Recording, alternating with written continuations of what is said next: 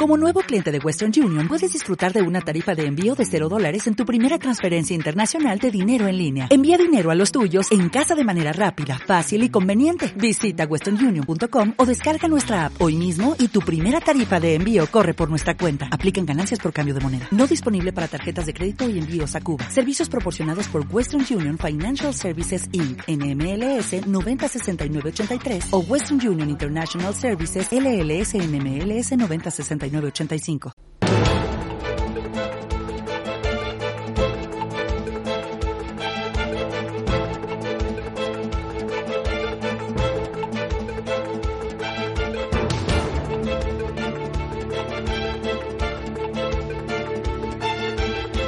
Hoy tenemos la oportunidad de charlar con José Sevilla, que es CEO de Bankia. Don José, ¿qué tal? Muy buenos días. Hola, muy buenos días. ¿Qué tal? ¿Cómo va todo? Eh, pues todo bien. La verdad es que hemos cerrado un buen primer semestre del año eh, en términos de, negocio, de crecimiento de la actividad, de reducción de los activos improductivos, de generación de capital, con lo cual estamos contentos con el primer semestre. Mm, eh, pero, sin embargo, han reconocido que van a ser incapaces de alcanzar el objetivo de 1.300 millones de euros para el año 2020. Esto está doliendo mucho. Bueno, yo creo que esto hay que ponerlo un poquito en el contexto. Eh, nosotros lanzamos un plan estratégico eh, hace 18 meses para cubrir un periodo de tres años con un entorno de tipo de interés, que era el que el mercado descontaba en aquel momento a principios del año 2018, pues bastante diferente del que vamos a tener en la, en la realidad. Eh, y después de las recientes declaraciones del Banco Central Europeo, pues parece claro que vamos a tener tipos de interés negativos por más tiempo del que estaba previsto. Y bueno, como es conocido, los tipos de interés negativos nos dificultan el, crecimiento de los beneficios. Mm, ayer contaba que van a estudiar medidas para paliar los efectos negativos de esos bajos tipos de interés, de ese Euribor negativo que tenemos durante eh, ya mucho tiempo y que parece que vamos a seguir manteniendo durante también largo tiempo. Eh, ¿Qué medidas alternativas? ¿Qué están estudiando? Bueno, lo que estamos es eh, analizando, pues lógicamente, todas las palancas que podemos tener para optimizar la cuenta de resultados desde el punto de vista de la generación de ingresos y también tratar de ver en qué medida podemos mejorar nuestros niveles de eficiencia. En cualquier caso, es algo que tendremos que trabajar más a finales de este año cuando eh, elaboremos el presupuesto para el año que viene. Ahora nuestro foco principal es el, cierre de, un muy buen, muy buen, año 2019 que nos permita, bueno, pues también plantear un buen año 2020. Mm, pero cobrar por los depósitos de ninguna manera, familias y a pymes, nada. No, eso no está, desde luego, bajo nuestras bajo nuestras hipótesis. No, no tenemos no tenemos esa idea. Lo que sí que creo es que este entorno de tipos de interés negativos eh, también perjudica, lógicamente, a los pequeños ahorradores. Parece que solo perjudica a los beneficios de los bancos, pero también perjudica a los pequeños ahorradores que lógicamente no tienen oportunidad de sacar eh, sin asumir riesgo rentabilidades que compensen la inflación. Eh, esos ahorradores que se tienen que convertir en inversores tienen que empezar a asumir riesgos si quieren combatir ese escenario de bajos tipos de interés y quieren eh, ganarle a la inflación. Hay muchos ahorradores que están pasando su dinero de depósitos a fondos de inversión y esa pata del negocio de Bankia le está dando importantes réditos. esto es para ponerle un, un tic, ¿no? Una sonrisa, ¿no? Pues sí, la verdad es que estamos contentos porque en el primer semestre hemos sido el banco líder en captación en fondos de inversión y la verdad es que eso, bueno, pues creemos que, es un tema muy positivo porque también nos parece que para los para los clientes, para los ahorradores es una es una buena elección. Eh, hoy en día, eh, si inviertes en un bono del Tesoro español a cinco años, tienes rentabilidades negativas, tienes que pagarle al Tesoro por comprar el bono y por lo tanto creo que en ese escenario es bueno diversificar y apostar por, por asumir algún nivel mayor de riesgo para obtener rentabilidades positivas.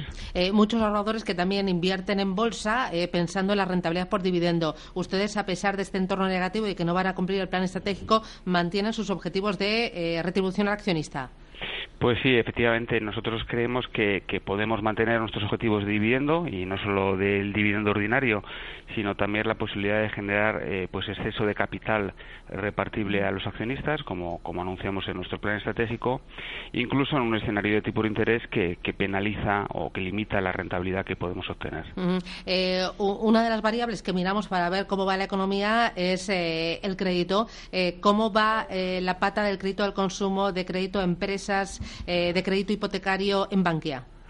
Pues en Bankia va, va bien, hemos hecho muy buen primer semestre en términos de crédito, de llevábamos varios años con la cartera de créditos, el saldo de créditos disminuyendo y es la primera vez, en, tanto en el primer trimestre como en el segundo trimestre de este ejercicio, en el que el crédito sube, la suma de eh, hipotecas, empresas, consumo y promotor arrojan un saldo positivo y eso hace que estemos ganando cuota de mercado, tanto en crédito a empresas como crédito al consumo.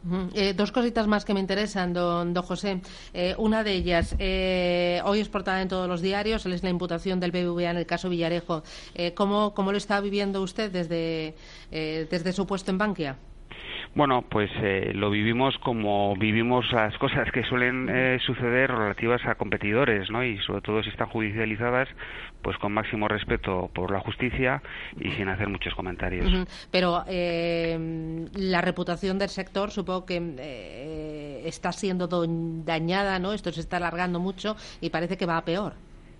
Bueno, el, problema o las dificultades que tenemos en el sector desde el punto de vista de reputación, que, que, que no arrancan nadie ahora, que vienen de hace tiempo, yo y nosotros siempre hemos dicho que lo que tenemos que hacer es eh, cada entidad, cada banco, eh, pues tratar de hacer las cosas bien, eh, porque la manera de solucionar los problemas de reputación siempre es el, trabajar desde el ejemplo.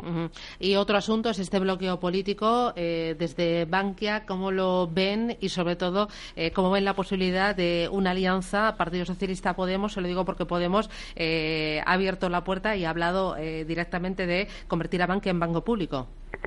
Bueno, yo creo que eh, son dos temas diferentes. Por una parte, la situación política, que efectivamente pues eh, estamos en un entorno de cierta inestabilidad con un gobierno en funciones, pero también es verdad que ya en los últimos años hemos vivido esta situación otras veces y la economía pues lo, lo ha hecho lo ha hecho bien tenemos la economía española pues es la que ha tenido un mejor comportamiento de Europa en los últimos cuatro o cinco años ¿no? por lo tanto yo creo que bueno que es mejor tener certidumbre que incertidumbre pero que la economía puede vivir con ciertos niveles de incertidumbre mm. y bueno y con respecto al gobierno pues yo creo que tenemos que, que, que lo razonable es pensar bueno pues que tendremos un gobierno que estará comprometido, como lo ha estado los gobiernos que hemos tenido hasta ahora, pues con la ortodoxia con la, y con, mantener el proceso de privatización de Bankia, que creemos que es lo, lo, más adecuado. Pues don José Sevilla, CEO de Bankia, un placer tenerle en Capital Intereconomía. Gracias por su tiempo, gracias por las explicaciones y que tenga un feliz verano. Gracias. Igualmente, muchas gracias. Adiós.